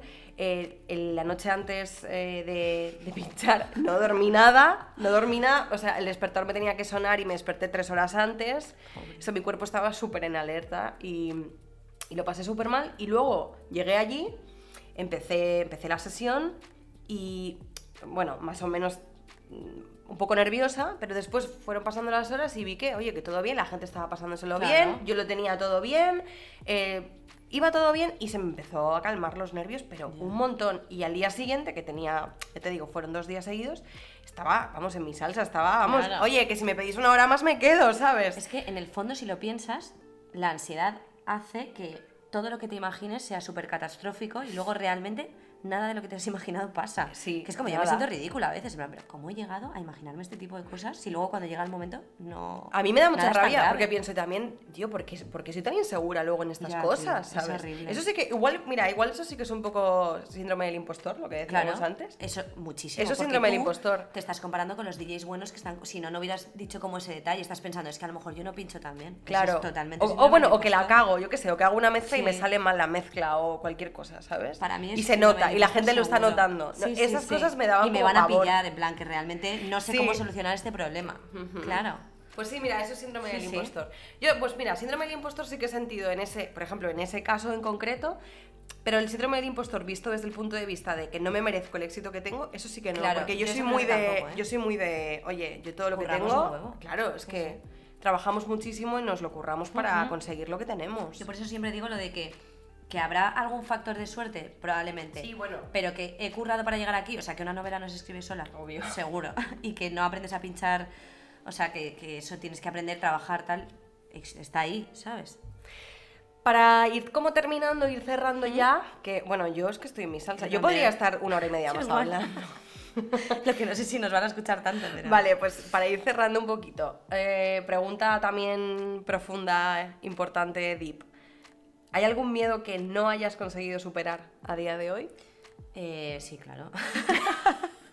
El miedo a la oscuridad. Pero algún miedo así como, vale, bueno, venga. Vale. Miedo a la oscuridad. Miedo a la oscuridad me, me da pánico ¿En quedarme a serio? oscuras. Pero un momento, Sí. A ver, ¿duermes con la luz encendida? No siempre, pero es verdad, alguna vez que cuando vivía sola, ahora no vivo sola, pero cuando vivía sola me despertaba muchas veces, me quedaba dormida y me despertaba con la luz encendida. O me despertaba a mitad de la noche, encendía una luz y me quedaba dormida Con la luz encendida. encendida. Vale. Sí, no era algo tan como aposta, en plan, qué miedo la enciendo, pero sí como la encendía y me quedaba ya así. ¿Sabes? ¿Qué crees que te puede pasar en la oscuridad? ¿Qué crees que puede haber allí? Me da mucho miedo que de repente, es que esto es una movida, pero que de repente aparezca alguien, no tipo fantasmas ni nada, No, sino ya. un ladrón en mi casa. Y tú no Eh, verlo. Sí, o un callejo- callejón a oscuras, ir sola por la noche, todo eso me da mucho miedo. Entonces, el no ver, o por ejemplo, me pasa estar en un teatro pequeñito, típico, es que no sé. Bueno, Iba sí. a decir un ejemplo de algún teatro, pero bueno, estar en un teatro pequeño, rollo que si sales se va a notar en la escena, en plan, está pasando algo, y si tú sales, interrumpes, y claro, si tienes ansiedad, a lo mejor tienes que salir, y si está muy oscuro, me da ansiedad, como que no veo bien y me agobio un poco, ¿Vale? ¿Sabes? Vale. Eso, pero así un miedo como más... Bueno, ese es un miedo. A ver, ese es un miedo muy común, de Sí, hecho. lo que pasa es que es verdad que no me bloquea en mi día a día. O sea, Vale, ya. Haciendo la luz y ya está. mm, Ya, no pues. es algo muy grave. No hay nada que no pueda hacer por eso, ¿sabes? Pero quizá me sigue dando miedo lo del cuerpo. Es que no, es que, que mi cuerpo reaccione en algunos momentos de maneras que no, que no controlo, que es algo normal y natural, pero la ansiedad me ha dado como esa cosa de. Me da mucho miedo desmayarme, muchísimo. Me he desmayado varias veces. Sí. Sí, y entonces esa sensación me agobia mucho y como hay muchas maneras de percibir que te vas a desmayar, como que de repente a lo mejor se te taponan los oídos, empiezas a oír mal o se empieza como a oscurecer un poco, empiezas a ver mal, taquicardia. En cuanto tengo algo que además se parece mucho a la ansiedad, que se parece al desmayo, me agobio mucho. Y hace años que no me desmayo, pero sí. ¿Y por qué te da miedo desmayarte? ¿Porque crees que te puedes dar un golpe y no despertarte? No, porque me des- cuando me he desmayado lo he pasado mal en el antes y el después, evidente, o sea, es, es evidente, Sí, pero, sí. Mm, tan tan mal que repetir eso me, me causa mucho agobio. Por eso cuando voy a hacer mi análisis me cuesta. Ahora ya voy bastante tranquila, pero, pero siempre tengo que ir la típica de decirle a la enfermera, oye, me suelo desmayar, me puedes tumbar. Sí. Es un rollo, Es ¿sabes? que no eres la única persona que conozco que le pasa esto, ¿eh? Yo conozco a, bueno, no te digo mucha gente, pero conozco a varias personas que se tienen que tumbar para que les saquen sangre. Muchísimo. Y hacerle preguntas en plan que no me hablen de nada de lo que esté pasando y decirle, ¿y qué tal estás? Y no la conozco de nada. O sea, y bueno, para, sí, para distraerte, es un Sí. poco tontería. Yo, a ver, a mí no me, da, no me da miedo ir a hacerme análisis ni en los hospitales ni nada, Mira. pero yo tengo una especie como de, de tirria, grima incontrolable con, eh, con el tema de las venas en la zona de las muñecas y los antebrazos. pues mira lo que me hice yo. es Yo- no, es que o sea, horrible. este tatuaje, Me desmayé, claro. tú este tatuaje que llevas aquí en la muñeca, ¿Mm? aquí en el, para los que nos están escuchando Sí, y no perdón, están claro. viendo, lleva, Ale lleva un tatuaje en Sí, la, un tatuaje en la muñeca. en la cara interna de la muñeca, encima como de los tendones y las venas. Bueno, es que ya solo hablar de esto me está dando algo. Te entiendo, pues no hablemos. Pero Bueno, o tocarme. Yo me desmayé y no pude llevar como ni pulseras ni relojes durante un tiempo y yo nunca sabía que esto me daba grima. Bueno, bueno, es que mira, no quiero ya, ahora ya no me da grima a mí, No, no. pero en el momento me desmayé. Pues a mí me da muchísima grima eh, tocar, tocármelo, pasarme el dedo por encima. Bueno, entonces, claro, es una zona como muy común para tatuarse. Sí. Y es muy bonita. Yo en la vida me podría tatuar ahí. Tampoco en los antebrazos. Entonces, cuando te sacan sangre, me da mucha grima. No me da miedo, pero me da muchísima Claro, a mí grima. que me estén haciendo así, no me, o sea, que me estén tocando donde te, te, te pinchan para sacarte sangre, no me gusta ver agujas en la tele, gente que Sí. sa- no entiendo esos primeros planos, en plan, hace falta, o sea, no podéis contarme de otra manera. No, a mí eso no ves, Lo pero, paso fatal. pero yo que sé, tengo como esa especie de cosa irracional. un- igual que las pajas. Podemos hablar de las pajitas de cartón y de papel. O sea, Pero a mí me, me en da los dientes, cuando me chocan los dientes, a mí Ya. eh, mira, se me pone la piel de gallina. Es que no lo puedo soportar. Estoy Ya, segura de que no soy la única. tanto, ¿eh? Pero hay algunas texturas en las manos, por ejemplo, que sí, pero no me da como ansiedad. Pero esa No, cosa que decías ahora de, no. por ejemplo, de, ay, no, como no te toques así o no, hablar solo de esto ya me da ansiedad, a mí me ha pasado mucho tiempo con enfermedades y cosas así. En plan, alguien me decía, eh, yo qué sé, mi madre tiene cáncer y era como, no podía hablar. Entonces, claro, eh, recuerdo como que me agobiaba y me recogía el pelo porque me entraban como Vale. calores. Ujú. Hubo un momento de mi vida en el que no podía estar en una mesa cenando con alguien y que, so- que se hablara de muerte, enfermedades, tal. No podía estar, entonces, claro, disimular eso era una movida. Ya no me pasa, ¿eh? ¿Eres una persona hipersensible tú? Súper sensible, pero, pero muchísimo. Y claro, creo que eso hace que, que mi ansiedad estalle en muchos, en muchos momentos, ¿sabes? Tú Hipocondríaca. también, ¿no? Bueno, Bueno, no tanto. no, no tanto. No. Yo no soy tan hipersensible. De hecho, a mí, el amor, o sea, los temas morbosos y macabros me encantan. Claro, a mí cero me dan un miedo. No puedo ver nada de miedo, intriga y suspense, sobre todo el suspense, no, no puedo. Yo no puedo vivir sin suspense. O sea, es, es mi tema Ya, favorito para pelis, libros, series. Yo mi típico plano de una, la cámara enfocando una puerta abierta a la espera de algo, me puedo morir. Horrible, horrible, no puedo. Te lo Hay una peli que, bueno, que es una de mis películas favoritas. eh, no voy a decir cuál es porque entonces no quiero que la, no quiero hacer como el spoiler, Vale. ¿no? Y decir qué peli es, pero hay una peli que literalmente se- la película se la pasa entera enfocando como la cara de un cadáver que Bueno, le bueno, están haciendo una autopsia. Y tú durante toda la película te piensas que va a abrir los ojos, ¿sabes? Que el cadáver se va a despertar y no se despierta en ningún momento, pero es que estás tan en No, es que tensión ese suspense a mí me, me mata. porque no dices, puedo. para, ¿por qué te están enfocando tanto la cara? ¿Sabes? Es porque va a abrir los ojos y va a hacer el típico pum, ¿no? Pues no, no, no ocurre en ningún momento, pero eso te mantiene ahí con la adrenalina. No, a mí, a mí la adrenalina eh, me- sí que me gusta sentirla en según qué ocasiones, no por ansiedad y temas que me no, preocupen, ya. pero que sí que me gusta hacer cosas como que me den esa vida. Sí, a mí no. Aunque no me gusta nada, por ejemplo, las, eh, las montañas rusas, todo eso. Bueno, a mí no me gusta nada. cero. Me No dan he subido vértigo. una noria nunca. Nunca. Nunca. Montaña rusa sí. Y es verdad que después de al bajar como que era, bueno, pues me subiría otra vez. Vale, pero yo- no, me, no me gusta tirarme, por ejemplo, mi hermana se, tiraba se tiró en paracaídas y bajó y me dijo, vamos las dos juntas. Y yo, mira, ni de coña. No, yo en paracaídas no me tiraría jamás, pero tengo que decir que hice... ahora no me va a dar- No, ¿cómo se llama? Puenting. No, puente, bueno, bueno, ¿qué dices? Puenting no no. sé. No, va- vas, con un, vas con un instructor, vas con una persona, pero vas como... ¿Es un- a la delta? No, vas como volando. Me tiré desde una montaña, desde Ah, Andorra. vale, vale, vale, pero no ¿Vale? tiene motor ni nada. ¿Cómo se llama? Es como... Lo que pasa es que no tienes esa sensación de, de ni de caída hacia abajo, ni de velocidad, pero estás volando, vuelas, pero estás como flotando. No puedo, no puedo. Por favor, no me sale el nombre ahora. A mí tampoco. Pero- Pero esto es típico que cuando no le sale a uno, al otro tampoco. Pero sé lo que dices. ¿Sabes lo que Sí, digo, sí, no? 100%. Espero que quienes nos estén escuchando también sepan, sepan lo que hablamos. Pero eh, al, al contrario de lo que jamás habría pensado, lo hice y me gustó, ¿eh? Yo Pero... Todo lo que tenga que ver, otro día lo hablaba con un amigo que me decía, y me da mucha pena y odio esta parte de mí, pero todo lo que te- me decía un amigo, vamos a bucear. Y yo le decía, es que me pasa una cosa, que es que todo lo que tenga que ver con eh, ir en contra de la naturaleza, es decir, yo debajo del agua no puedo respirar. Entonces, Vale. que me pongas una movida Claro. para que pueda respirar o no puedo volar, tirarme de una montaña con una movida para poder volar, Ujú. Me da mucho miedo. Vale. Y, pero me pierdo muchas cosas, me da envidia, ¿sabes? Ya. Pero no, es que no, no, no puedo, por ahora no puedo. Pero yo te decía si tú eras hipersensible en el sentido también de que, bueno, de que todo, todo tiene un gran efecto en ti, al final todos los, eh, los inputs tienen, pues eso, un efecto en, en- en ti y en, tus, y en tus emociones. Por ejemplo, a Tanto ver, lo bueno como lo malo, también te digo. O sea, lo malo es, es difícil de sobrellevar, pero aprecio muchísimo lo bueno porque la sensibilidad me lleva a disfrutar Claro. mucho de, de la luz, de la naturaleza, de cosas como que quizá a otras personas no les No, tú eres, tanto. tú eres más hipersensible que yo, porque yo hay cosas, como te he dicho, eh, que, que a mí me encanta, pues todo el tema del lo macabro, lo, lo prohibido, lo oscuro, tal, hablar de cosas muy chungas, o sea, me- es como de mis temas de conversación favoritos. Em, pero, por ejemplo, yo tengo muchísima sensibilidad y esto tiene un nombre también, pero, por ejemplo, a los ruidos que hace la gente cuando come, mastica, Bueno, bueno, o sea, lo de masticar, no puedo lo de lo- aclararse la garganta, ruiditos como con la boca, en plan, con la saliva. Bu- Bueno, eh, me pongo violenta, ¿eh? Me- me- Pero lo dices, porque yo no lo digo. A ver, un momento. Me sabe mal, pero a mí me molesta No. escuchar que la gente mastica. No lo, claro que no lo digo en. Joder, a ver, Es que, perdón. ¿qué vas a hacer? No, se puede- no le vas a decir, no mastiques, No, ¿no? claro, o sea que no, no se lo digo a personas con las que. O sea, bueno, te pones violenta que sientes que mucha rabia, ¿no? siento rabia y siento ganas de pegar, sí. Yo un poco también. A ver, a mi pareja, como tengo muchísima confianza, si algún momento hace algún ruido de estos, pues le digo, oye, por favor, puedes parar, es que me estás poniendo nerviosa. Pero no se lo diría nunca. Creo que ni a ti te lo diría. Ya. No, a ti no te lo podría decir. No, yo tema de masticar tampoco lo diría. Es verdad que a mí la garganta, todo esto que has dicho no me pasa, me pasa con teclados. ¿Teclados? O sea, no puedo... ¿Te acuerdas cuando había las Blackberries y hacía clac, clac, clac, clac, Sí. clac? O la gente que está a mi lado. Yo escribo, por ejemplo, muy fuerte en el teclado y muy rápido. Entonces, siempre intento como estar, si puedo, sola. Pero estar al lado de alguien y que esté tu, tu, tu, muy fuerte, como que me, me acelera. Por ejemplo, escribir, una, escribir Ah. novela o retocar algo, un texto de ese tipo, quizá otros tipo, otro tipo de guiones no, pero la- una novela necesito estar como en silencio, sola, porque se me va el ritmo. Si tú estás muy rápido escribiendo, como que me acelero, ¿sabes? Pues mira qué, qué curioso.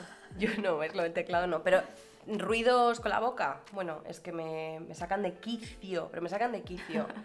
Y mi padre es igual que yo. Eso también tiene un nombre, que ahora no, no, no- no me sale, pero, pero que es como una especie de trastorno. Y que, y que de hecho el- eh, las sensaciones que provocan de, de sensaciones como de, de querer pues pegarte contra algo o de sí, o sea que te pones violento ¿no? Es, es- pues le pasa, le pasa a gente y a mí me Fuerte. pasa, sí, sí. Em, no sé si quieres comentar algo más, Ale. Hemos acabado en términos gra- graciosos, Sí. divertidos, que creo que está bien. Acabar Sí, así como un poco más, un poco de esto. más light, claro, obvio. Y también como hacer de la ansiedad tu... Iba a decir algo muy cursi, eh, hacer que la ansiedad te ayude. Bueno, lo que has dicho al principio del Sí, podcast que te he dicho, es. a mí me has abierto los ojos con esto. La verdad es que. Y hablarlo mm, mucho, tía. Porque lo que decíamos antes, en plan, qué gusto hablar en este podcast porque yo cuando escucho a gente decir que tiene ansiedad y explicar las cosas pienso, vale, no estoy sola en esto. Exacto, exacto. Pues no puedo más que agradecerte un montón que hayas venido y que te hayas abierto y hayas hablado, pues mostrando tu parte más vulnerable y de tus, hayas hablado de tus miedos. Para todos los que nos están escuchando, yo creo que este episodio va a gustar mucho y mucha gente se va a sentir identificada, ya lo verás. Ya te contaré cuál es el feedback. Genial. Y a mí me ayuda mucho hablar de esto también. A mí también, la verdad es que Sí, sí. da ¿eh? gusto como Sí, Y poder, poder ser yo, poder ser yo y decir abiertamente lo que siento y lo que me y pasa. que no es tan grave, ¿sabes? Que es que al final a todos nos pasa algo. Para todos los que nos estén escuchando, eh, ir a comprar, si no lo habéis hecho ya, la última novela de Alejandra, de Ale, Una familia normal, de temas de hoy, que ahora que se acerca el verano es como una lectura pues, imprescindible, yo creo, para estas vacaciones. Eh, gracias a todos por escucharnos. Eh, no olvidéis seguir a Ale en su Instagram, en arroba a Cara Oculta en arroba Cara Oculta Podcast y bueno, si os apetece seguirme a mí, mi perfil personal, en arroba Claudia Albons. Os mandamos un abrazo muy fuerte a todos y nos vemos muy pronto.